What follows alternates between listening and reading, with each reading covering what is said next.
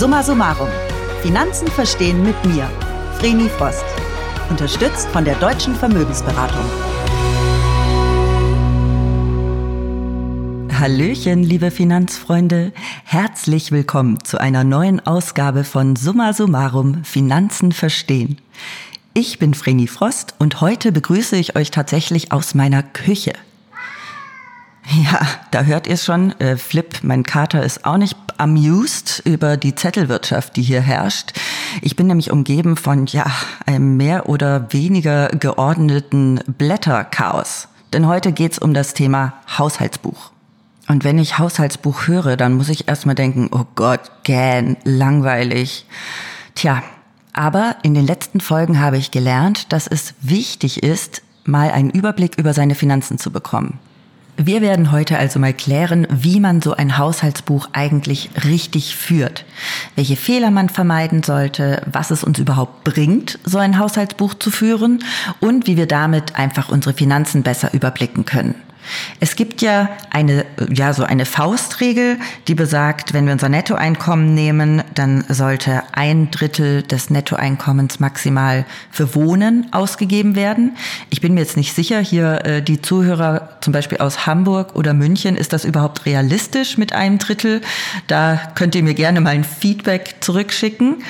Als nächstes haben wir ein Drittel für Konsum und das letzte Drittel sollten wir eigentlich sparen. Tja, und das ist natürlich der große Punkt. Das machen nämlich viele von uns, mich eingeschlossen, nicht. Aber so ein Haushaltsbuch kann tatsächlich dazu animieren, in die Richtung Sparen äh, etwas zu tun. Und für mich ist das Haushaltsbuch erstmal wichtig, um herauszufinden, wofür gebe ich eigentlich mein Geld aus?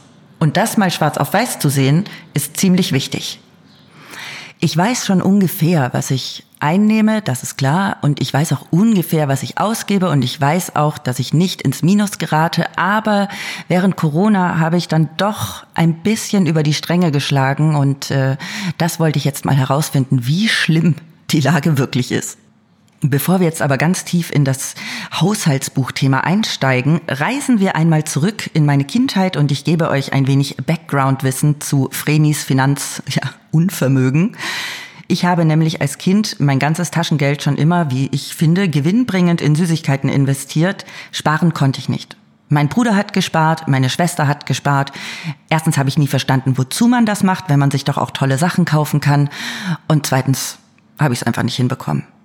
Das Einzige, worauf ich wirklich mal gespart habe, das war ein Ghetto Blaster. Der hat damals 444 D-Mark gekostet und ich war stolz wie Bolle, weil ich noch nie so was Teures besessen habe. Ja, das war ein schwarzer Ghetto Blaster mit CD-Laufwerk und meine erste CD, die ich dafür hatte, war Green Day Dookie. Immer noch ein großartiges Album. Als Studentin ging es dann gerade so weiter. Ich habe eigentlich immer nur im Minus gelebt, bis dann wieder irgendwann Geld drauf kam und ich das wieder ausgeben konnte. Also wirklich gelernt, mit Geld umzugehen, habe ich erst, seitdem ich selbstständig bin. Weil ich da das erste Mal begriffen habe, was mit meinem Geld passiert. Ich habe schon immer meine Steuererklärung selbst gemacht. Das hat mein Vater mir ans Herz gelegt, der selber kein Steuerberater ist, sondern Arzt. Aber auch er ähm, musste Steuererklärungen selber machen. Zum Beispiel als Arzt, wenn du Vorträge hältst oder Privatpatienten hast. Das wird irgendwie gesondert geregelt. Und deswegen hat er mir das von Anfang an immer beigebracht, obwohl ich es eigentlich gehasst habe. Aber mittlerweile kann ich sogar meinen Freunden auch helfen und ich spare mir natürlich Geld für den Steuerberater, weil wenn du keine Angestellten hast oder auch sonst keine komplizierten Ausgaben, dann ist es wirklich kein Hexenwerk, die Steuererklärung selbst zu machen. Und da habe ich zum ersten Mal wirklich gesehen, aha, so und so viel Geld geht da ab, so und so hoch ist mein Steuersatz, äh, so kann ich Versicherungen gegenrechnen. Und was ich da ja auch schon immer mache und was ich auch als Selbstständige jeden Monat machen muss, ist eine Umsatzsteuervoranmeldung, wo ich eine sogenannte Einnahmenüberschussrechnung mache. Also da rechne ich all meine Einnahmen rein, aber auch all meine beruflichen Ausgaben. Und ein Haushaltsbuch ist ja eigentlich nichts anderes. Und ja, unter einer spannenden Aktivität verstehe ich etwas anderes, aber tatsächlich fand ich es sehr cool, mal einen Überblick über all meine Ausgaben zu haben, und zwar einen nach Kategorien gegliederten Überblick, der mir auch aufzeigt, welche Ausgaben wirklich vollkommen unsinnig sind. Was bringt uns also ein Haushaltsbuch? Naja, zum einen erkennen wir, wofür wir im Einzelnen unser Geld ausgeben und daraus können wir unsere Konsumgewohnheiten erkennen. Wenn ich jeden Morgen zum Bäcker gehe und mir einen Kaffee Latte und ein Croissant kaufe, dann läppert sich das natürlich über den Monat. Und dann kann ich mir überlegen, will ich mir das leisten? Kann ich mir das leisten? Oder spare ich mir lieber die 30, 40 Euro, weil ich zum Beispiel auf eine größere Investition sparen möchte? Und das sind Dinge, die erkennst du einfach im Haushaltsbuch. Du hast deine monatlichen Ausgaben, die du kontrollieren kannst. Und tatsächlich habe ich gemerkt, das animiert mich dazu, doch vielleicht den ein oder anderen Euro zur Seite zu legen. Ich lerne also durch mein Haushaltsbuch auch ein bisschen das Sparen. Womit ich mich erstmal auseinandersetzen musste, was ich nicht so cool fand, ist so dieses ungeschönte, der ungeschönte Blick auf deine unregelmäßigen Ausgaben. Da war ich dann in den letzten Wochen doch ein bisschen schockiert, wofür ich mein Geld in den Wind geschossen habe. Nein, in den Wind geschossen habe ich es natürlich nicht, aber ein bisschen über die Stränge geschlagen habe ich, was mein Online-Shopping anging. Und das mal so schwarz auf weiß zu sehen, hat erstmal wehgetan. Andererseits hat es mir natürlich vor Augen geführt, dass ich so gar nicht weitermachen will. Und äh, wenn ich so weitermache, hat das natürlich dann Konsequenzen, die auf lange Sicht einfach nicht schlau sind. Ja, und das erstmal zu sehen, ist ja ein bisschen unangenehm, aber das ist ja eben auch der Lerneffekt. Wie fangen wir jetzt aber am besten an mit unserem Haushaltsbuch? Wir sollten erstmal unsere Zettelwirtschaft ordnen und alles, was wir an Versicherungen, an Abonnements und äh, sonst was in geschriebener Form haben, sollten wir uns raussuchen und die Zugänge zu unseren Bankkonten. Also ich habe zum Beispiel mein Girokonto, ich habe noch ein zweites Konto. Wir haben ja im, in der ersten Folge über das Zwei-Konten- oder Drei-Konten-Modell gesprochen. Das versuche ich auch äh, zu zu beherzigen. Und äh, ich habe auch mein PayPal-Konto und all diese Daten solltet ihr erstmal vorliegen haben, um euch ein umfassendes Bild zu verschaffen. Und an dieser Stelle bezüglich Zettelwirtschaft noch ein kleiner Tipp oder eine, eine, eine Option, eine Anregung von mir. Ich habe es immer gehasst, diese dicken, fetten Ordner durchforsten zu müssen, diese Ringordner und fand das immer wahnsinnig unbequem und bin vor einiger Zeit dazu übergegangen, alles in Hängeregister zu sortieren. Also eine, eine lose Blattsammlung, aber sortiert in vielen verschiedenen Kategorien in Hängeregistern. Also wer von euch sich auch schwer tut mit dieser dicken, fetten Ordner Zettelwirtschaft, dem kann ich Hängeregister ans Herz legen. Ich bin jetzt also hier umgeben von meiner Hängeregisterbox und diversen Papieren und habe mir einmal alle meine Fixausgaben angeschaut und meine flexiblen Ausgaben, die ich monatlich tätige. Am Anfang des Haushaltsbuchs fasse ich erstmal meine Einnahmen zusammen. Dazu zählen dein Lohn, in meinem Fall Honorar als Selbstständige, dann aber auch, wenn du Beihilfen bekommst, wenn du zum Beispiel im Service arbeitest, bekommst du ja auch Trinkgeld. Also alles, was auf dein Konto einzahlt, und zwar netto und nicht brutto, das trägst du ein. Bei mir ist es zum Beispiel auch, ich verkaufe immer wieder Sachen über eBay Kleinanzeigen. Das sind auch kleine Einnahmen, die ich habe, die mir einen, einen schönen kleinen Puffer verschaffen von Zeit zu Zeit. Und all solche Dinge sind deine Einnahmen.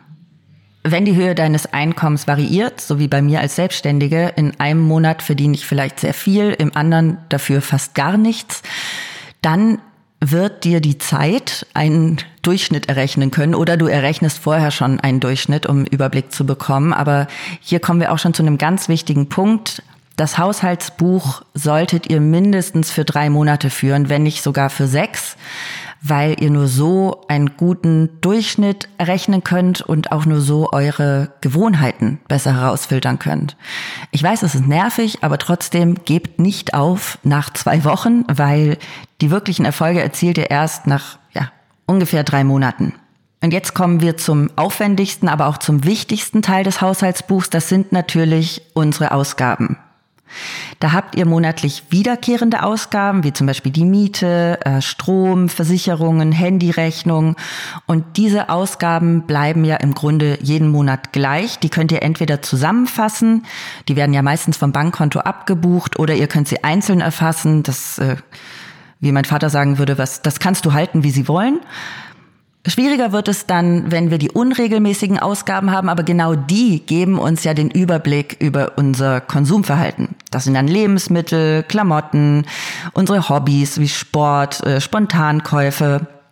Denkt auch hier immer dran, dass ihr verschiedene Konten benutzt. Für manches benutze ich PayPal, für manches benutze ich meine Kreditkarte. Und da muss man erstmal ein System finden, was wir später auch noch ansprechen werden, um seine Ausgaben im Blick zu behalten. Schauen wir uns also nochmal Kategorien im Einzelnen an.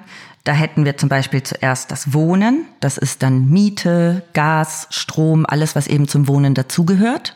Als nächstes habe ich bei mir die Kategorie Mobilität. Da zählt mein BVG-Abo drunter, also hier in Berlin für die öffentlichen Verkehrsmittel, mein Monatsabo und auch so Dinge wie Uber, Taxi, Carsharing-Angebote, also alles, was mich mobil hält, kommt in diese Kategorie. Versicherungen ist natürlich eine eigene Kategorie, meine Krankenversicherung, meine ähm, private Altersvorsorge. Ich habe kein Auto, aber viele von euch werden auch eine Kfz-Versicherung haben. Also ein eigener Punkt Versicherungen macht durchaus Sinn. Wenn ihr Familie habt, dann macht auch eine eigene Familienkategorie Sinn, wo ihr natürlich alles eintragt, was Kinder oder Familienaktivitäten betrifft. Und schlussendlich habe ich noch so Kategorien wie Leben. Da kommen natürlich alle Lebensmittel rein und alles, was ich zum täglichen Leben brauche. Dann habe ich noch eine Kategorie Elektronik, wo zum Beispiel Ausgaben, ich arbeite ja auch als Sprecherin, wo Ausgaben reinkommen wie das Mikrofon, in das ich gerade spreche oder äh, das ganze Equipment, was ich brauche, wenn ich irgendwas nachkaufen muss ähm, oder alle elektronischen Geräte im Haushalt. Und zuletzt habe ich noch die Kategorien Sonstiges und tatsächlich habe ich eine eigene Kategorie für Shopping, weil das tatsächlich auch eine große Leidenschaft von mir ist und zwar Vintage Kleidung kaufe ich total gerne. Ich trage eigentlich fast nur Secondhand und Vintage und ähm, eins meiner großen Hobbys ist ja Einrichtung, Inneneinrichtung. Ich liebe Interior und bin viel auf Flohmärkten unterwegs oder ähm, in irgendwelchen, äh, wie nennt man denn sowas, Läden, die Sachen verkaufen, die aus Wohnungsauflösungen kommen. Und das, ja, Einrichtung ist auch eine große Leidenschaft von mir. Und deswegen hat das bei mir, weil ich dafür tatsächlich sehr viel Geld ausgebe, hat das bei mir eine eigene Kategorie. Wobei das Gute ist, ich habe auch immer einen großen Durchlauf. Wie ich ja schon vorhin erwähnte, kommen Dinge von mir dann auch auf eBay Kleinanzeigen. Und ähm, deswegen habe ich da dann auch immer mal wieder kleine Einnahmen. Und dann habe ich noch eine Kategorie, die nennt sich Abos. Und ich habe euch ja vorhin schon erzählt, dass ich durch den Haushaltsplan ein paar, Einna äh, ein paar Ausgaben ja, für mich erörtern konnte, die absolut überflüssig sind und ja, äh, nein, ich schäme mich jetzt nicht, aber ich teile mal mit euch, muss ich mal mein Blatt hier, mein äh, Blatt hier zu Rate ziehen. Und jetzt äh, teile ich mal mit euch meine ganzen Abos, die ich bezahle. Ich habe ein Audible-Abo, ein Spotify-Abo, ein Maxdome-Abo, ein Netflix-Abo, ein Amazon Prime-Abo, ein Disney Plus-Abo und ein DAZN-Abo. Und irgendwie spukt in meinem Kopf noch rum, dass ich wahrscheinlich auch noch eins vergessen habe, aber das ist natürlich vollkommen überflüssig, wenn ich nämlich mal bedenke, dass ich Maxdome und Disney Plus eigentlich überhaupt nicht benutze. Und das sind bestimmt, ja, ich glaube, das müssten so 12 oder 14 Euro sein, die ich im Monat einsparen kann. Und wir kennen es alle. Mir ist immer unterbewusst klar gewesen, ey Vreni, das Maxdome-Abo solltest du echt mal kündigen. Du nutzt es null, 0,0 Nullinger gar nicht. Aber der Mensch ist nun mal ein kleines Faultier, ich zumindest, und dann schiebe ich sowas Ewigkeiten vor mir her. Was ich auch bestimmt schon seit vier Jahren möcht machen möchte, ist meinen Handyvertrag zu ändern. Ich habe noch so einen uralt Businessvertrag ähm, für, für Selbstständige, der vor ja, 15 Jahren wahrscheinlich noch ein ganz gutes Angebot war, wo es aber heute durchaus 100.000 Mal bessere Angebote gibt. Und der Haushaltsplan zeigt mir tatsächlich jetzt so, Frini, du kannst hier wirklich bares Geld sparen oder für schönere Sachen investieren. Und deswegen sind das zwei Dinge, die ich jetzt angehen möchte, nämlich Handyvertrag und meine Abonnements. Und auch wenn es super nervig ist, denkt dran, Kleinvieh macht auch Mist. Kleinvieh sind bei mir nämlich so Sachen wie, wenn ich zu meinen Eltern rausfahre, die wohnen hinter Potsdam, dann brauche ich einen sogenannten Anschlussfahrausweis, weil bei mir in Berlin habe ich die Zonen A und B und meine Eltern wohnen im C-Bereich. Und dieser Anschlussfahrausweis, was kostet der? 1,60? Und das sind immer so Sachen, wo ich sage, ja gut, das brauche ich jetzt nicht aufschreiben. Ja, weit gefehlt. Denn ja, das Kleinvieh, wenn man das nämlich immer so handhabt, äh, dann läppert sich das ganz schön und äh, macht euch die Mühe und tragt das auch ein. Das ist gar nicht so aufwendig, wie ich euch in ein paar Minuten verraten werde, aber wir sind jetzt immer noch bei der Strukturierung unseres Haushaltsplans. Also weiter im Text. Wir haben jetzt all unsere Ausgaben notiert und jetzt kommt die tatsächliche Gegenüberstellung von Einnahmen und Ausgaben. Wenn du zum Beispiel eine Excel-Tabelle verwendest, dann wird diese Differenz automatisch errechnet. Und ansonsten kannst du, wenn du es händisch aufgeschrieben hast, deine Einnahmen summieren und deine Ausgaben summieren und dann, ja, ganz easy, nach Adam Riese hast du deine äh, Gesamtausgaben die du von deinen Gesamteinnahmen abziehst und schon weißt du, welcher Betrag dir entweder übrig bleibt oder dümmstenfalls welcher Betrag dir fehlt. Wenn du jetzt also eine größere Investition planst, dann schau dir deinen Haushaltsplan ganz genau an. Wenn du einen Kredit aufnehmen willst oder dir irgendwas teureres kaufen möchtest, dann weißt du jetzt, wenn du in deinen Plan schaust, welcher Betrag dir monatlich zur Verfügung steht. Deine geplante Investition sollte diesen Betrag, der dir zur Verfügung steht, auf gar keinen Fall überschreiten, weil sonst bekommst du auf lange Sicht Probleme. Du solltest ja immer deinen Puffer haben, wie wir schon gesprochen haben, dein, äh, deine zwei bis drei Monatseinkommen, die dir einfach dabei helfen, ein bisschen ein finanziell ruhigeres Leben zu führen. Und wenn du diesen Puffer nämlich nicht hast, dann hilft dir dein Haushaltsbuch auch dabei, diesen Puffer aufzubauen. Du merkst also zum Beispiel, uh, eigentlich habe ich gar keinen Betrag übrig und dann kannst du dir überlegen, gibt es bei meinen Versicherungen irgendwas, was ich einsparen kann? Oder in meinem Fall, kann ich meinen Handyvertrag ändern? Kann ich Abos kündigen? Kann ich das Rauchen sein lassen. Ja, Rauchen aufzugeben spart tatsächlich zwischen, ja, kann zwischen 50 und 150 Euro im Monat sparen. Ich glaube, es gibt viele Raucher, die sich das auch immer wieder vorrechnen, was natürlich auch ein Anreiz ist, wenn man das mal aufs Jahr hochrechnet. Aber nichtsdestotrotz ist das natürlich, äh, glaube ich, ein schwieriges Unterfangen, ähm, wofür man auch bereit sein muss. Aber ich möchte es allen Rauchern nochmal sagen, Rauchen aufgeben spart viel Geld und äh, jetzt kommt äh, Schlaubi-Vreni und äh, ist gut für die Gesundheit. Muss jeder selber wissen. Jetzt haben wir also eine erste Grundstruktur für unser Haushaltsbuch. Und deswegen möchten wir jetzt nochmal tiefer gehen und ich will euch ein paar Fehler sagen, die ihr nicht begehen solltet, weil die erstens frustrieren und ihr dann vielleicht schneller aufhört, das Haushaltsbuch zu führen und zum anderen sind sie einfach auch nicht zielführend. Wenn ihr eure Ausgaben aufschreibt, dann macht das nicht unsortiert. Deswegen bin ich mit euch gerade Kategorien durchgegangen. Wenn ihr unsortiert alles wild durcheinander schreibt, dann habt ihr nur irgendeine Summe am Ende, aber keine wirkliche Aussage darüber, was gebe ich eigentlich für Elektronik aus, was gebe ich eigentlich für Lebensmittel aus, fürs Essen gehen, ähm, für meine Hobbys. Dann habt ihr nur, ich gebe 867 Euro aus oder ich gebe 356 Euro aus. Ihr wisst aber nicht, wofür ihr diese Sachen ausgebt. Überlegt euch außerdem gut, wie ihr eure Ausgaben und Einnahmen notieren wollt. Die einen machen sich eine eigene Excel-Tabelle. Es gibt übrigens auch sehr gute Vorlagen im Internet zum Runterladen. Die anderen möchten es händisch notieren ähm, weil ihnen das irgendwie nochmal einen besseren Überblick verschafft. Und die Dritten, so wie ich, laden sich eine App runter. Es gibt echt richtig coole Haushalts-Apps. Ich habe verschiedene getestet und eine stelle ich euch gleich noch vor, die ich dann behalten habe, die ich auch sehr gut finde, weil die super einfach zu bedienen ist und ich eben genau dieses Kleinvieh auch sofort eintragen kann. Wenn ihr Excel oder, oder händisch eure Sachen eintragt, dann schafft euch wirklich einen geordneten Überblick, mit dem ihr am Schluss gut vergleichen könnt. Es bringt euch überhaupt nichts, das wild jeden Monat runterzuschreiben, denn ihr wollt ja Vergleichsmomente schaffen und da lohnt es sich wirklich, sich am Anfang hinzusetzen und sich zu überlegen, welche Gliederung macht für mich Sinn, wie komme ich gut klar und wie kann ich am Schluss gut vergleichen. Was ich außerdem total wichtig finde, ist, dass ich meine regelmäßigen Ausgaben von meinen unregelmäßigen absetzen kann, weil die sogenannten Fixkosten, also meine regelmäßigen Ausgaben, sind ja jeden Monat gleich.